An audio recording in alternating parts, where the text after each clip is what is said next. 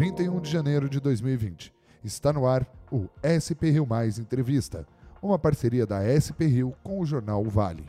Este podcast tem o apoio da SHS Investimentos, credenciada XP em São José dos Campos. No episódio de hoje, os jornalistas Thaís Leite e Douglas Cruz entrevistaram o secretário de Saúde de São José dos Campos, Danilo Stanzani Júnior, sobre as medidas de prevenção ao coronavírus em São José dos Campos. Você pode ouvir este programa no Spotify ou também no www.sprriomais.com.br.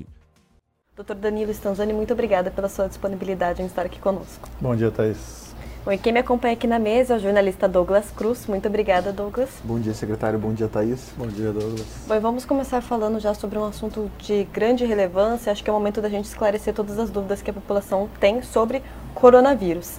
É, doutor, quais são as orientações que o município faz à população neste momento? Nós continuamos com dois casos suspeitos. Sim. É, primeiro, acho que deixar bem claro que a gente não tem um risco de, de uma epidemia instalada é, no município. Né? São dois casos suspeitos é, que foram é, notificados no começo dessa semana, casos leves, inclusive os dois já tiveram alta. A senhora de 51 anos teve alta no dia de ontem e o senhor de 37 anos teve alta no dia de hoje. Então, realmente, casos leves. O mais próximo do que a gente diz de, de caso suspeito é desse senhor de 37 anos, porque o, um dos indicadores da gente suspeitar de um caso é quando o quadro, quadro respiratório aparece depois entre 3 e 15 dias de intervalo entre o contato com alguém doente ou passagem pela, pelos países que estão em surtos, para a gente considerar é, suspeito. Esse, esse senhor de 37 anos, ele chegou da China no dia 25, então... 25 de janeiro. De janeiro. Então seria o caso mais fortemente suspeito. A senhora, ela teve contato com o esposo no final de dezembro e desenvolveu é, sintomas no dia 26 de janeiro. Então ficaria um pouco fora desse período de incubação. De qualquer maneira, esse vírus é um vírus novo. É, o coronavírus existe há bastante tempo, tem várias síndromes, várias epidemi epidemias que ocorreram no mundo por conta do coronavírus, mas esse vírus, esse subtipo, o coronavírus 2019. Ele foi descoberto no dia 20, mais ou menos, de dezembro. Então, as informações que a gente passa é do que a gente recebe pelo, pela academia do que está acontecendo na China. Né? Na realidade, está sendo um grande laboratório a China hoje para a gente conhecer esse, esse, esse vírus. É, esses dois casos, então, casos leves, considerados suspeitos, é, mas provavelmente a senhora não é coronavírus, provavelmente. E o senhor, é, aí a gente tem que aguardar o exame é, é, feito pelo laboratório oficial né, do Ministério da Saúde, que é o, se não me engano, é o Oswaldo Cruz, Fiocruz, desculpa, a Fundação Oswaldo Cruz, é, que vai dar a confirmação. Esse exame foi encaminhado no dia de ontem para o laboratório, leva em torno de 15 dias para fazer essa análise e confirmar ou não. É, para a população, é um, é um quadro respiratório, contaminação é por gotículas de, sal, de saliva. Então, são aquelas orientações que a gente faz em todo o quadro gripal, véspera do inverno, da gente se proteger lavando com frequência as mãos, usando álcool gel para é, higienizar as mãos, é, evitar ambientes muito fechados, pouco ventilados. Quando tossir ou espirrar, proteger com um lenço é, descartável, né, para não emitir gotículas é, de, de, saliva. Com isso, a gente consegue aí evitar a contaminação e a transmissão. Mas reforçando que é um sorotipo diferente de vírus, que a gente ainda pode ter muitas informações diferentes do que eu estou passando conforme for decorrendo aí os estudos. E é importante destacar, né? A partir do momento que essas duas pessoas receberam alta, as pessoas não precisam ficar preocupadas em ter, que essa doença seja transmitida para elas, né? Porque a gente vê muitas pessoas falando, ah, mas tiveram alta. Como é que foi o tratamento delas? Tá. Então, a questão da, da alta, é, é, ele só fica internado pela condição clínica. Então, se ele tem febre, se ele tem desconforto respiratório, aí se mantém internado em isolamento pela condição clínica do paciente, para tratar a condição clínica. Em casa, a orientação é ele manter isolamento. Então, não receber muitas visitas, usar máscara com frequência. Isso por quanto tempo, doutor? Até a gente ter o diagnóstico final. Né? Ou do início do sintoma até 15 dias. Que teoricamente, né, pelo que a gente vem estudando, é o período de incubação desse paciente. A partir daí, a gente já não tem mais a preocupação com a contaminação. Então, dentro de 15 dias, eles estão tranquilos. O tratamento que é feito desses pacientes são os tratamentos que a gente chama de sintomáticos. Então a gente trata a febre, trata a desidratação, desidratação, a dor no corpo, né, com remédios antitérmicos, analgésicos e hidratação quando necessário. Não tem um tratamento específico para o coronavírus. Em alguns casos, né, como o quadro é muito parecido do, do, do, da influenza do coronavírus, acaba se tratando também com Tamiflu, que é a medicação que a gente usa para o influenza. Tá certo. Então, só para a gente confirmar, esses dois casos tiveram altas mas ainda são considerados suspeitos leves. Exatamente. Então eles não irão constar ainda no boletim oficial do governo federal, por exemplo. Não, esses já devem estar no, no, boletim, de no boletim de hoje, porque eles fazem um cronograma de todo caso notificado até as 16 horas do dia anterior. Aparecem no meio-dia, no boletim do meio-dia do Ministério da Saúde. Então esses dois devem aparecer. O que aconteceu recentemente, né, na segunda-feira a gente tinha 33 casos no Brasil. E ontem no boletim só apareceu nove casos. É porque clinicamente foi descartado os outros os casos outros suspeitos. Casos. Exatamente. E a doença tem o mesmo sintoma que outras várias né, doenças respiratórias, o que faz com que o diagnóstico acabe sendo mais dificultado, né? Como que faz para distinguir, né, a pessoa evitar esse pânico da população nesse primeiro momento que tanto se fala sobre a doença? Então, como a gente não tem um exame como o teste rápido do, da dengue, por exemplo, uhum. que a gente tem faz rapidamente o diagnóstico, a gente associa o quadro clínico com a história, né, com a epidemiologia do paciente. Então esses dois foram considerados suspeitos porque tiveram um quadro respiratório, tosse, febre, dor no corpo, fraqueza, associado a uma história de ter viajado para a China ou contato com alguém que viajou na China nos, nos últimos 15 dias. Então, aí que você fecha a hipótese diagnóstica do, da, da, do coronavírus por conta da associação dos sinais clínicos com a história clínica. Então, os suspeitos são apenas esses que apresentam Isso. esses sintomas e que foram recentemente para a China, em qual prazo mais ou menos? 15 dias. 15 dias, perfeito. Então, até Aí, o... E a partir do momento que a gente tiver um caso confirmado no Brasil e, e um paciente que teve contato com esse caso confirmado desenvolver os sintomas, aí também ele se Seria torna fase um suspeito. 3 agora de Isso, emergência. Exatamente. Então, até o momento, a única chance de contágio da doença aqui na nossa cidade seria através de contato com pessoas que estiveram lá Exatamente. na China e contaminadas. Então, como a gente deve se preocupar? A população às vezes fala em máscara. Existe algum outro risco a não ser esse que você, que você acabou de falar? Não, é, é bem tranquilo. A situação hoje é muito tranquila. E a gente vê né, é, na, na, nas redes sociais divulgação de vídeos horríveis, né, com gente morrendo no metrô. Essa situação não existe, essa situação é, é, lógico que ele tem uma propagação muito grande, o que a gente está vendo na China, a cada 24 horas dobra o número de, de, de, de, casos suspeitos na China, né? Mas a mortalidade vem caindo, a taxa de mortalidade vem caindo bastante. Né? Já, no, no início se falava em 10%, a gente já está em menos de 2% já. Então, realmente, não, não tem esse, esse terror todo que está se propagando através de fake news. Então, a gente, uma, uma posição do prefeito, né, no dia de ontem, a gente participou de uma entrevista, toda a informação que a Secretaria de Saúde tiver vai ser publicada, é uma determinação do prefeito Felício, para que a população fique ciente, consciente e orientada das precauções que têm que ser tomadas. Então, algumas perguntas que chegaram para a gente, por exemplo, encomendas vindas da China, peixes que provavelmente pode, pode ser a origem dessa doença, podemos ficar despreocupados. Então, aquilo que eu falei, a gente ah, não tem muita informação a respeito do, do surgimento e da forma de transmissão. Se a principal hipótese sobre o surgimento desse novo tipo de vírus no humano seria o consumo de frutos do mar na, na região de Wuhan. Wuhan. É, essa é a, a principal hipótese ainda não confirmada. Se esse vírus é transmitido também por alimentos industrializados, não tem nenhuma indicação, não tem nenhum indício cientificamente comprovado que isso acontece. Então, hoje o que a gente se prepara e, e faz toda a precaução é para a transmissão de humano para humano. As febres, as máscaras em São Paulo hoje, por exemplo, já estavam quase acabadas, né? é. né? então as máscaras não precisam aqui em Não tem necessidade, não tem nenhuma indicação. Como eu falei, no Brasil, nenhum caso confirmado ainda. Momento de evitar pânico, então, doutor. Exatamente. Tá certo. Bom, e nós entramos daqui a pouco né, na época de início da campanha de gripe, né? Outra doença respiratória.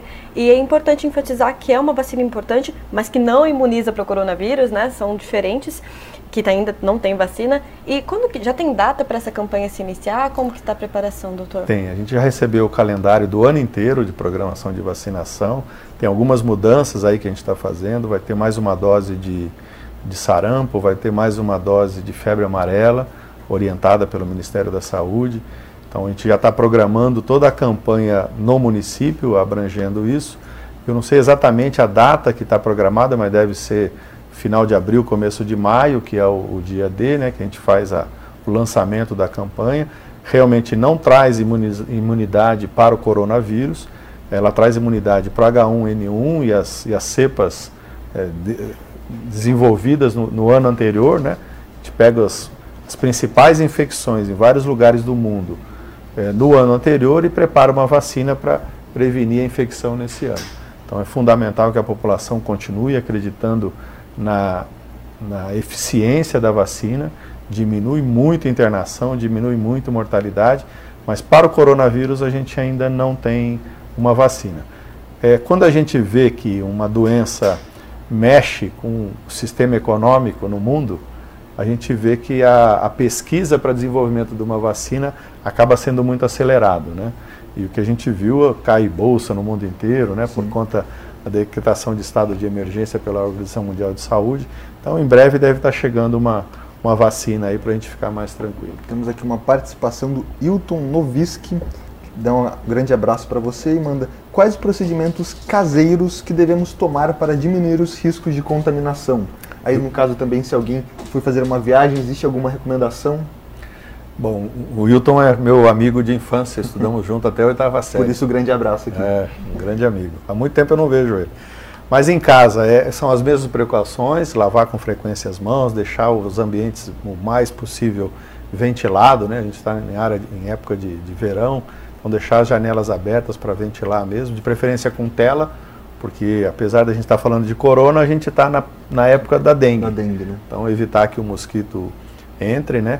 As companhias aéreas já receberam a orientação da Anvisa sobre como comportar em caso de presença de paciente, eh, de, de passageiro vindo da região afetada pelo surto, como fazer o isolamento, como tratá-lo, já estão todas orientadas. É lógico que é, nesse período viajar para a China, né, principalmente na região de, de Wuhan, não é uma coisa das mais recomendáveis no momento. Pode atrasar um pouquinho a, a viagem, que acho que é mais seguro. Bom, e também no começo do ano é o período que nós falamos mais sobre dengue, né? Taubaté anunciou ontem que tem risco de epidemia de dengue. Como que está a situação em São José, doutor? Então, no, no final do ano passado, mais ou menos em outubro, novembro, a gente recebeu uma, uma notificação da, da do GVE, né, do Grupo de Vigilância Estadual, é, que a gente realmente, pelo baixo número de casos que nós tivemos em 2019, e principalmente causados pelo vírus tipo 2 da dengue, a gente tinha uma grande chance de ter uma grande epidemia. Então, já no final do ano passado, a gente começou uma campanha publicitária junto às, às, às mídias né, disponíveis, conscientizando a população para que a gente conseguisse controlar a proliferação de mosquito. Fizemos várias ações, né? criamos brigadas em todos os prédios públicos, todas as secretarias da prefeitura é, criaram as suas brigadas e fizeram ações dentro da sua secretaria para reduzir os criadouros de mosquito. A campanha publicitária é bastante forte, né? vocês devem ter visto a gente falando de morte no caso da dengue. Né? Realmente o vírus tipo 2 ele é mais agressivo, ele não transmite tão fácil, mas ele é mais agressivo. Então, quem pega a dengue do tipo 2 tem uma chance de internação e mortalidade maior. Então, fizemos realmente uma campanha bastante chamativa voltada para isso. Iniciamos uma operação que a gente chama de Casa Limpa, então a gente identifica através da, da avaliação de densidade larvária qual bairro está com mais larva da, do mosquito do Aedes e fazemos uma, uma operação junto com a Urban e com a Secretaria de Manutenção da cidade, tirando produtos das casas, né, lógico a participação da população, que possam acumular líquido. E agora nós terminamos no, na quarta-feira a última avaliação de densidade larvária, a última realizada, né, a primeira desse ano, mas a mais recente foi essa, que vai nortear as nossas ações. Então, baseada nela, agora a gente faz todas as operações de, de, de pulverização, de, de, operação casa limpa, para reduzir mesmo a, o número de mosquitos na região. E ficamos com um resultado extremamente positivo. Né? A gente ficou dos últimos quatro anos, é a menor taxa de, de densidade larvária. Nós ficamos em 0,7, extremamente confortável para o mês de janeiro, final de mês de janeiro, com muita chuva e muito calor. Isso é extremamente propício para a multiplicação do, do pernilongo, né, do mosquito. Então, com isso, a gente tem é, uma, uma, mais uma segurança para a gente controlar a questão da dengue em São José. Só que alguns bairros estão um pouco acima disso. Tem bairro que está tá dando 2,4, né? Então aí é uma área de alerta que a gente faz operações voltadas para essa região, com foco nessas regiões com uma densidade larvária. Quando está acima de 1, já dá o alerta e a gente faz as, as, operações focadas nessas regiões. Você falou de dengue tipo 1, tipo 2. Quais são as diferenças? Quantos casos já foram registrados nesse começo de ano? A gente tem quatro tipos de, de, de vírus da dengue. Aqui a gente sabe, né, eles acabam circulando quase todos, mas a, o grande volume foi do vírus tipo 1, o primeiro que, que entrou aqui na, na região que foram que foi desde 2008, chegando até e ainda tem vírus tipo 1 circulando. E o vírus tipo 2 foi o ano passado que entrou no estado de São Paulo, pela região oeste do estado, fez um estrago nas, nas cidades centrais um ali. Um pouco mais forte esse vírus. E no país todo, né? Foi uma epidemia aí, teve mais de 300% do aumento do número de casos. E graças a Deus nós conseguimos controlar em São José. Nós fechamos o ano com 690 casos de dengue no mês de janeiro a gente chegou a 28, 32 casos no mês de janeiro. Realmente é bem satisfatório, mas é importante que a população entenda que nós não estamos livres de uma epidemia. O auge né, da contaminação dos casos de dengue vai acontecer em abril. Então, até lá, a gente tem que manter vigilância, tomar conta dos, dos ralos, dos vasos, das garrafas PETs, pneus, aqueles cuidados que a gente sempre fala, tanto da nossa casa quanto do vizinho, na rua, qualquer acúmulo de, de, de água pode juntar. Né? Eu passei ali pela, pela ponte estaiada, né, que está no, no, finalzinho dela ali, e tem umas estruturas metálicas que me mandaram uma foto ontem, que essas estruturas estavam acumulando água. Algum paciente passou por ali, tirou uma foto e mandou para a Secretaria de Saúde. Hoje eu passei lá, já está coberta por um saco plástico, porque os nossos agentes da dengue, nós temos o Disque Dengue, vai lá e orienta o engenheiro da obra para cobrir para evitar o acúmulo de água. Então, realmente é uma força-tarefa.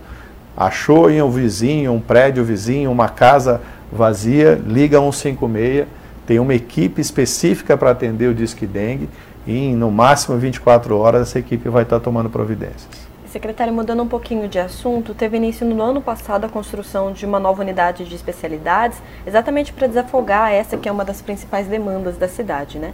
Quando que fica pronta essa unidade e as consultas com especialistas, elas devem crescer em qual percentual?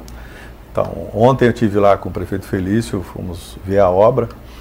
É, realmente fiquei impressionado, né? Eu devia fazer um mês que eu não passava por lá, mas já estão fazendo as divisórias, já estão instalando um ar-condicionado, a primeira parte da obra gente, eles já entregam agora no final de janeiro, que é a parte do laboratório central da prefeitura. Né? É, o laboratório central é administrado pela HMTJ dentro do Clínica Sul e está dentro do prédio do Hospital de Clínica Sul. Então a gente transfere esse laboratório que faz as análises das UPAs e do próprio Hospital de Clínica Sul, a gente transfere ele para esse prédio novo. Com isso, a gente abre um espaço no Hospital de Clínica Sul para reformar o pronto-socorro, que é uma área que cada vez mais, hoje a gente está atendendo por volta de 20 mil pacientes por mês no Hospital de Clínica Sul, ele aumentou bastante a, a, a procura por pacientes por esse serviço. Então agora a gente vai conseguir transferir uma área para essa antiga área do laboratório e vai iniciar uma reforma no pronto-socorro do Hospital de Clínica Sul. Então, a primeira parte que muda é o laboratório, que já começa a mudar no final desse mês, e Em a fevereiro, ideia... Né? Porque já estamos em 31 em fevereiro, então. É em fevereiro, desculpa. Não, mas eles já estão mudando hoje. ah, já. Como eles têm equipamento de, de backup, que chama, né? tem o equipamento ativo e tem o equipamento de backup. O backup já está indo hoje para o laboratório, então eles já começam a funcionar com os dois, para eles transferirem todo o equipamento sem interrupção do serviço. Então hoje já começa a, a fazer, algumas coisas já vão para esse prédio novo. Aí, e no final de março, aí toda a atividade deve estar já instalada, que vai a administração, o refeitório do Clínica Sul vai para lá também, e na- no andar térreo do, do, do, do- prédio, o ambulatório de consultas de especialista. Estamos definindo agora, junto com uma equipe de planejamento, quais as especialidades vão para lá e a, quantita- a quantidade de consultas e exames que vão ser realizados lá. A nossa ideia, a nossa proposta, estamos trabalhando para isso, para que o paciente nessa unidade a gente ele seja assistido de uma maneira eh, global. O que, que significa isso? Se ele for para uma consulta com um cardiologista, ele já sai da consulta com o exame já agendado, o ecocardiograma, o teste ergométrico, para já ter uma- o retorno marcado já no momento da primeira consulta. Então é uma forma diferente, uma forma mais moderna da gente fazer a assistência secundária, que em breve a gente vai estar divulgando como vai funcionar. A previsão do município é que essas consultas com especialista cresçam em quanto aqui na cidade? Então, a capacidade em termos de sala gira em torno aí de umas 15, 16 mil consultas a mais por mês. Né? A gente já fez um crescimento bastante grande na OES 2, ali na João Guilhermino, através de um credenciamento de uma empresa, e agora com esse recurso, né, em março do ano passado, a gente começou consultas de especialista no, no Hospital de Clínica Sul. Já deu um resultado muito interessante. Então, realmente, a capacidade... Atualmente a cidade atende cerca de faz cerca de quantas consultas com especialistas Por volta mês? de 130 mil consultas, por mais ou mês. menos. Não, desculpa, 150 mil consultas no ano. Desculpa. São 200 mil, 250 mil consultas de especialistas no ano. no ano, Então dá em torno de 20, 30 mil consultas por mês. Que vai aumentar mais 15, então Vai é aumentar mais 15. É um aumento bem considerável. bem né? considerável. Bom, toda vez que a gente fala de saúde, a gente tem muitas interações, né? Como o nosso tempo é um pouco exímio hoje, a gente vai tentar respondê-las rapidinho, se você pu- puder ser um pouco breve, secretário. Vamos aqui a Adeilda Reis. É, como funciona a contratação e verificação da qualidade dos serviços prestados por empresas como a Guacelli? Prazo de qualidade do exame deixa muito a desejar. Quem fiscaliza? Somos nós que fiscalizamos, o prefeito também fiscaliza. Ele já me deu um ultimato para eu resolver. Realmente a gente está tendo problema com a empresa. Ela já foi penalizada algumas vezes. E nós fizemos um credenciamento eh, no final de dezembro, que acabou não sendo ef- efetivo, né? a gente não teve empresas credenciadas. Então nós estamos mudando o credenciamento para esse tipo de exame, para que outras empresas possam realizar. Então deve estar sendo publicado aí no começo de fevereiro, para a gente fazer de uma outra forma, de uma forma mais eficiente, eh, de preferência com, com radiologia digital, que dá mais qualidade e a gente acaba não tendo tanto problema assim para como está tendo com, com, essa, com essa empresa. Outra dúvida aqui, o Roberto Chagas manda bom dia pra gente. A UPA do Alto, Alto da Ponte tem 15 aparelhos de ar-condicionados que estão instalados, mas não estão em funcionamento. Como podemos fazer para resolver isso? Já estamos fazendo o termo aditivo junto à, OS, a Organização Social, para que para suplementação de verba para contratar a instalação dos equipamentos. Já, já está sendo é, resolvido isso aí. A Adeuda também pergunta por que cardiologista não pode fazer pedidos de exames básicos como o exame de sangue, por exemplo.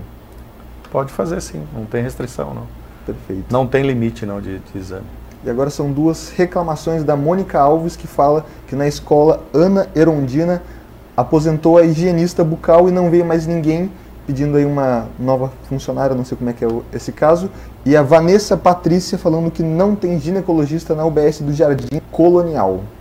Então, quanto à higienista bucal, a gente fez um concurso no ano passado, se inscreveram 12 pessoas, passaram duas na prova e as duas não assumiram o cargo. Então, a gente está treinando equipes, estamos elaborando um treinamento de outros profissionais para fazer a mesma função. Né? Lembrando que nessa área da saúde bucal, de janeiro do ano passado a esse mês, nós contratamos 40 dentistas para a rede municipal. Acho que nunca na, na história do município teve tanta contratação de dentista como agora, mas é lógico que tem, não é só o dentista para resolver, a gente vem fazendo outras soluções. Com relação ao ginecologista, eu não sei de cabeça aqui, mas dificilmente colonial é uma unidade grande, né? E, e, e o que a gente tem feito é a gente ter deixado o pré-natal é, realizado pelo obstetra na unidade básica de saúde e a consulta de ginecologia a gente faz com uma prestadora de serviço. Nós temos uma clínica privada credenciada conosco e um ambulatório dentro da Santa Casa de São José dos Campos que também faz a consulta. Então essas consultas ela procura a gerente ou a enfermeira da, da, da, da, da UBS que elas fazem o agendamento nessas clínicas que são credenciadas conosco. Respondidas as perguntas. Bom, chegamos então ao final do nosso programa. Eu gostaria de agradecer de novo a disponibilidade do senhor, doutor. É um prazer estar com vocês aqui. Um papo muito gostoso e esclarecendo a população. Reforçando as duas coisas importantes que a gente, mais importantes que a gente tira daqui. Primeiro, não baixar a guarda com relação à dengue. E o coronavírus não é um problema hoje para o Brasil. Podem ficar tranquilos. A gente vai estar atento, né? Temos um treinamento já para a semana que vem com as nossas equipes com o Estado. Assim que tiver algum problema, a gente vai noticiar, mas hoje não é um problema para o Brasil. Obrigada, Douglas. Obrigado. Lembrando aqui que a gente está chegando mais perguntas agora, a gente está chegando ao fim da nossa entrevista. Se você ainda tem alguma dúvida, alguma pergunta para o secretário, pode enviar inbox aí para o Vale SP Rio que a gente vai estar tá passando para a assessoria do secretário. Muito obrigado, secretário. Obrigado, Douglas. Então eu agradeço também a você que assistiu, interagiu com a gente por meio das redes sociais e te lembro que nós temos um novo encontro na próxima semana. Até mais.